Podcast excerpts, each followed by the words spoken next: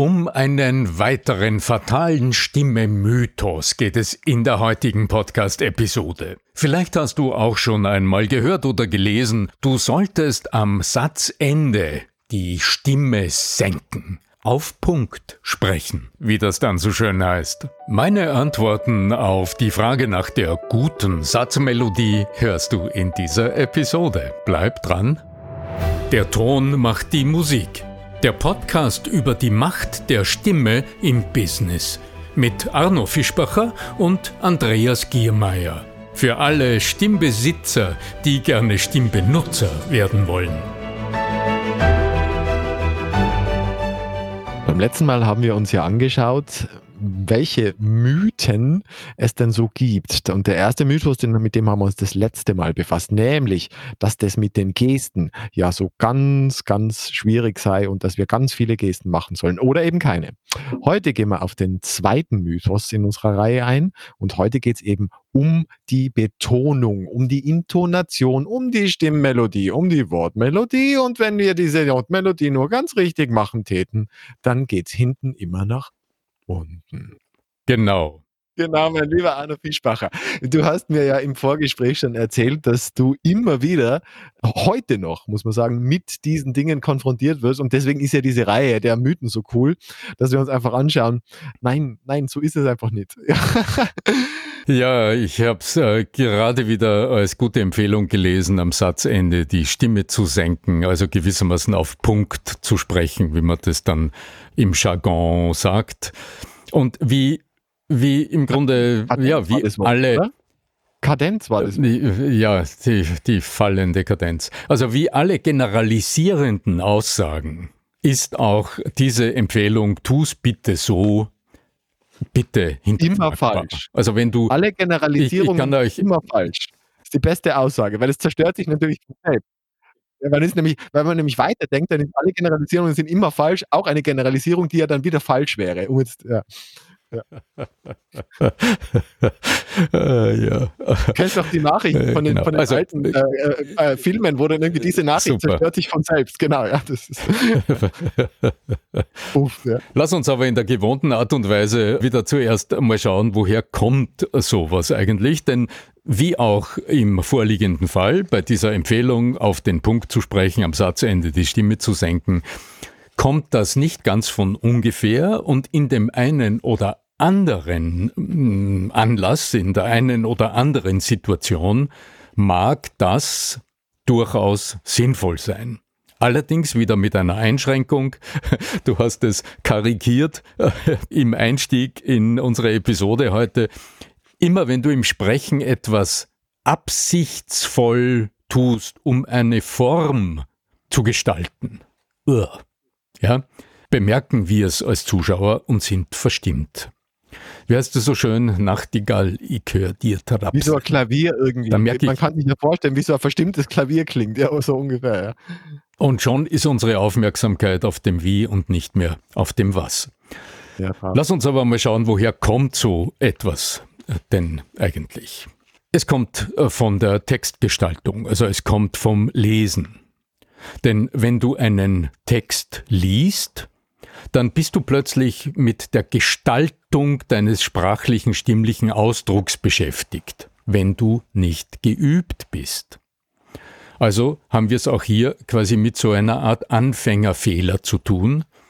In einigen Lehrbüchern, wo es ums Sprechen geht oder wie liest du einen Text, äh, also wie trägst du einen geschriebenen Text äh, so vor, dass er gut klingt, liest du auch in diesen Empfehlungen von den richtigen Betonungen und was du mit deiner Stimme am Satzende am besten tun solltest, etc.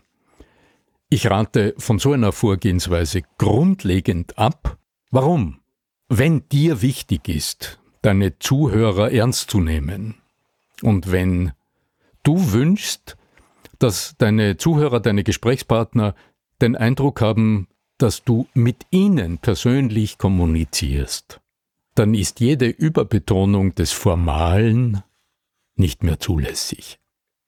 Denn das katapultiert uns aus dem Kommunikationsgeschehen im Moment heraus und schickt unsere Aufmerksamkeit auf Details und lenkt uns dadurch vom eigentlichen Kommunikationsgeschehen ab. Die Frage, die natürlich jetzt ich da stellen möchte, an der Stelle ist, wann würdest du tatsächlich dazu raten, diese Veränderung in der Wortmelodie zu verändern, weil ich erinnere mich natürlich schon an Situationen, also natürlich in meiner Hypnotherapieausbildung unter anderem, wo es dann schon wichtig ist, äh, dass du mit dem hinten nach unten arbeitest, ähm, weil sonst ja das hinten nach oben gehen, also ich mache jetzt immer so äh, Downwards Inflection, Upwards Inflection heißt auf Englisch, hat ja immer auch dieses, da kommt noch was. Ja, das ist, da stellt man etwas in Frage. Es gibt ja auch im Verkaufstraining, wo dann der Preis genannt wird, beispielsweise, und dann äh, dies, dieser Artikel, ja, was kostet der? Äh, 2700 Euro. Ja, der geübte Kunde wird in dem Moment wahrscheinlich genau wissen, dass es sich dabei um eine Verhandlungsbasis handelt. Wenn derjenige, der, der andere gegenüber aber gesagt hätte, der kostet 2700 Euro, ist die Wahrscheinlichkeit, geringer, dass es so klingt, als ob er eine Verhandlung. Weißt du, was ich meine? Also es gibt ja schon Anlässe, wo es sich vielleicht lohnt, oder auch mit deinen Kindern zu sprechen. Also wenn du mit deinen mit Kindern zu tun hast, also du weißt nicht, also die haben ein unglaubliches Gehör. Und wenn du bei Kindern oder bei Hunden, darf man vielleicht nicht in einem Satz sagen, aber also bei Hunden oder bei Kindern ist es natürlich so, oh mein Gott, also diese, diese, diese süßen kleinen und dann hinten nach oben, das macht man mit Babys, mit kleinen Hunden, aber wenn sie was tun sollen, dann natürlich rum, hinten nach unten. Also das ist dieser Befehlston. Ich, ich nicke. Viele Chefs haben das oder Chefinnen haben das leider in allem drinnen und das ist dann ganz schlimm, wenn die das in eine private Beziehung mit reinziehen. Anderes Thema. Da sind wir jetzt am Punkt und im Grunde die Beispiele, die du gebracht hast, die illustrieren ganz hervorragend meine Ablehnung des Betonens des Formalen. Denn das, was ich erlebt habe, während du gesprochen hast, war ja nicht eine Form, sondern ich habe deine kommunikative Absicht erlebt und wahrgenommen und darauf reagiert. Situation. Und das ist adäquat. der Punkt. Ja, so. Ja. So ist es. Das heißt, überleg dir, bevor du sprichst, was willst du bewirken und wie gehst du heran? Also, welche Absicht hast du, wenn du den Satz sagst?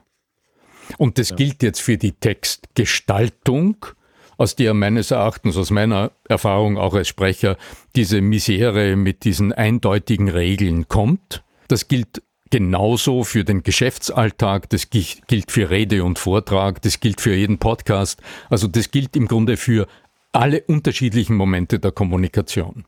Nicht formal herangehen an die Sache, sondern immer von der kommunikativen Absicht.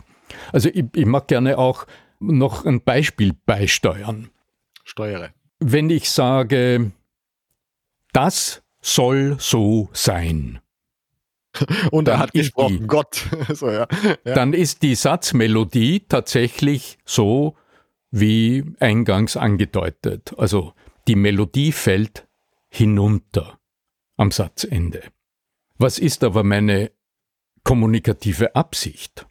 Das ist, wenn du etwas so sagst, von dem du sagst, so ist es und da fährt die Eisenbahn darüber.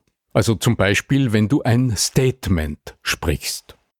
In der zwischenmenschlichen Kommunikation ist es so, wenn du zu früh mit Statements kommst, erzeugst du in den anderen Widerstand. Wenn du zu früh argumentierst. Haben wir ja vor kurzem auch in der Episode gehabt, also mit der Reaktanzgeschichte, ja. Mit der Reaktanz, mit dem Blindwiderstand, erreichst du in deinen Gesprächspartnern einen Widerstand, den die unter Umständen gar nicht wollen, weil du zu früh mit so einer eindeutigen Aussage, so ist es, Punkt, kommst. In manchen anderen Situationen allerdings ist es wichtig, so zu agieren. Wenn du etwas klar und deutlich delegieren willst, weil du der Vorgesetzte von deiner Mitarbeiterin, deinem Mitarbeiter bist. Und jetzt nicht die Diskussion schon vorüber ist und es einfach darum geht, eine Aufgabe eindeutig und klar zu delegieren. Und du würdest jetzt sagen, Herr Müller, Frau Meier, es ist schon wichtig, dass Sie das jetzt tun, dann hast du eine Diskussion begonnen und hast ausgedrückt, dass du dir selbst noch nicht ganz im Klaren bist, ob die Handlungsweise wirklich richtig ist. Ganz klar.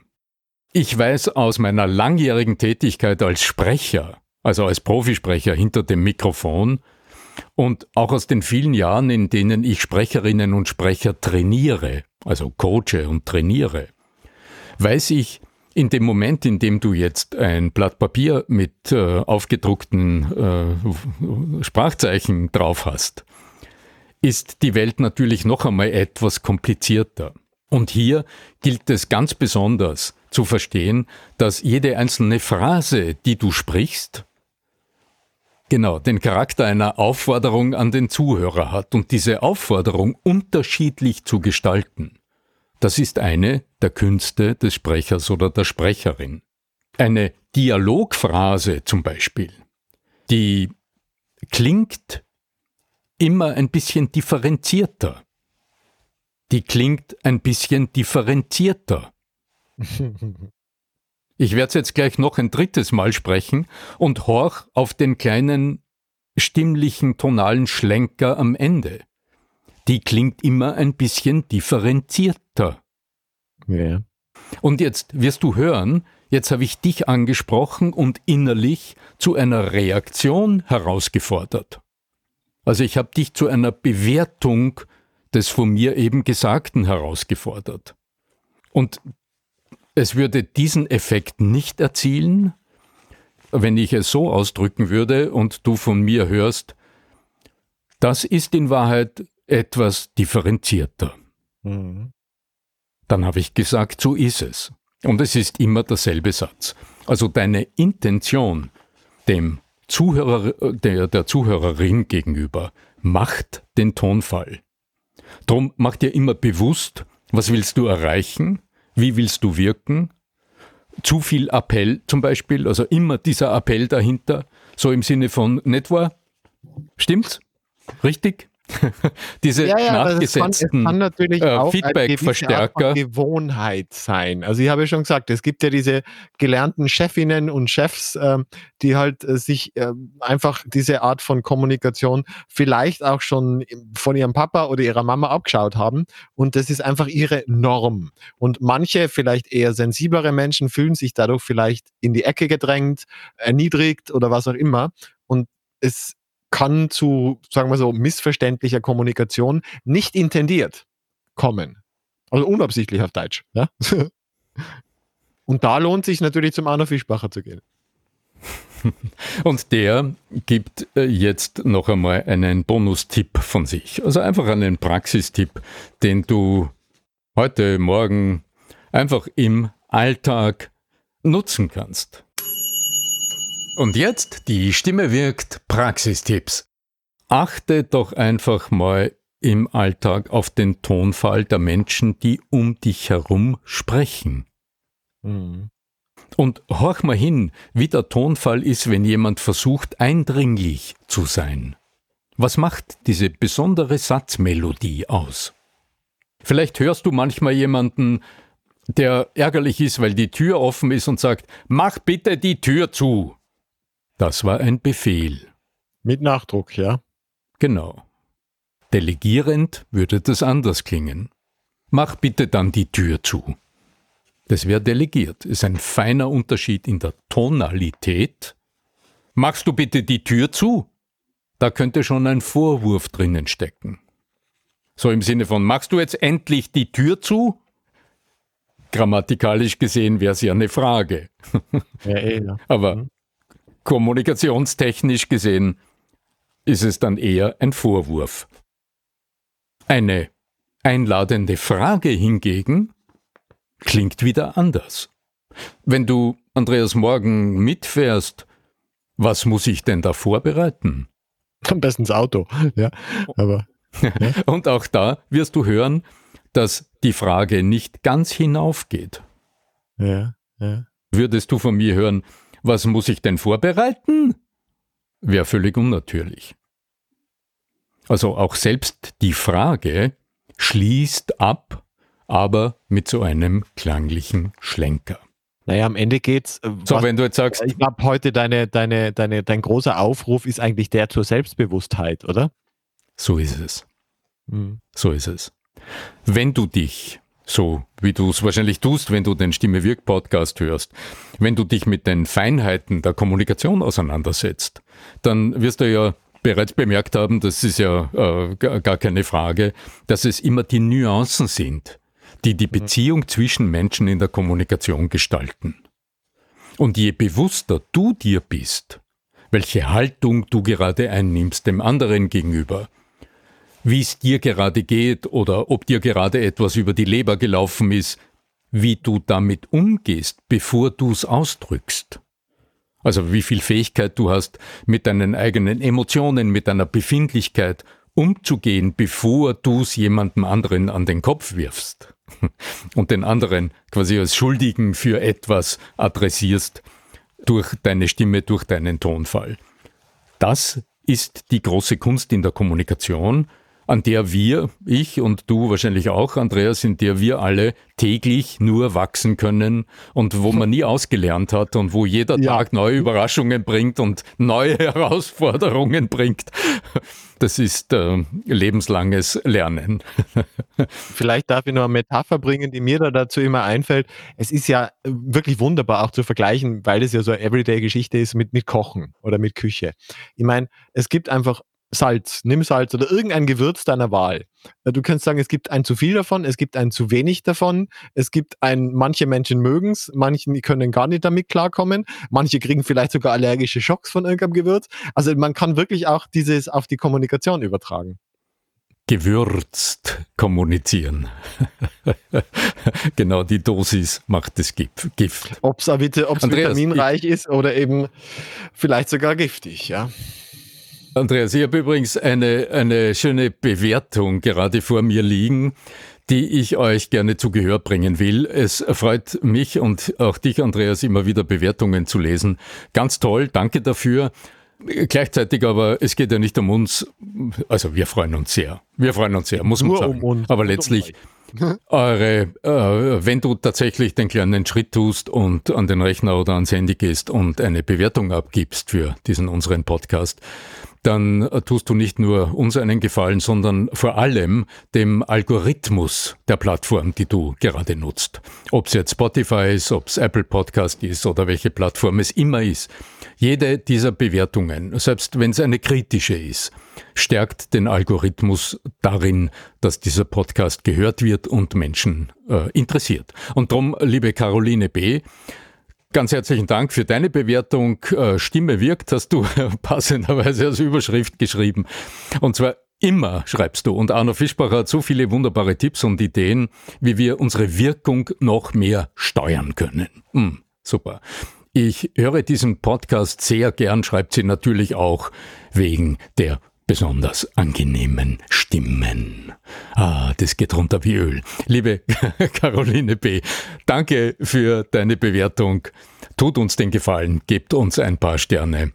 Das ähm, motiviert vor allem die Menschen, die an dem Thema interessiert sind, aber den Podcast noch nicht gefunden haben, nach ihm zu suchen. Wir sind wie so ein Hotel, also fünf Sterne hoffentlich, ja. Hm? In diesem Sinne, mein Lieber. Ich übergebe dir Ganz gerne genau. wie immer die letzten Worte an unser Publikum. Ja, gerne. Äh, ganz kurz. Der Stimme Wirk Podcast ist ja Teil des Missing Link Netzwerks, äh, ein Netzwerk von Podcasts, in dem auch so schöne Dinge wie Erklär mir die Welt, ganz offen gesagt, Kurier Daily oder der Profil Podcast zu hören ist. Geschnitten und technisch betreut wird dieser schöne Podcast von Florian Schartner im fernen Barcelona. Äh, der Internetleitung sei Dank florianschartner.de. Wer darüber nachdenkt, einen eigenen Podcast zu etablieren. Ein toller Mann, macht es super gut. Ja, dann möge die Macht der Stimme mit dir sein. Dein Arno Fischbacher.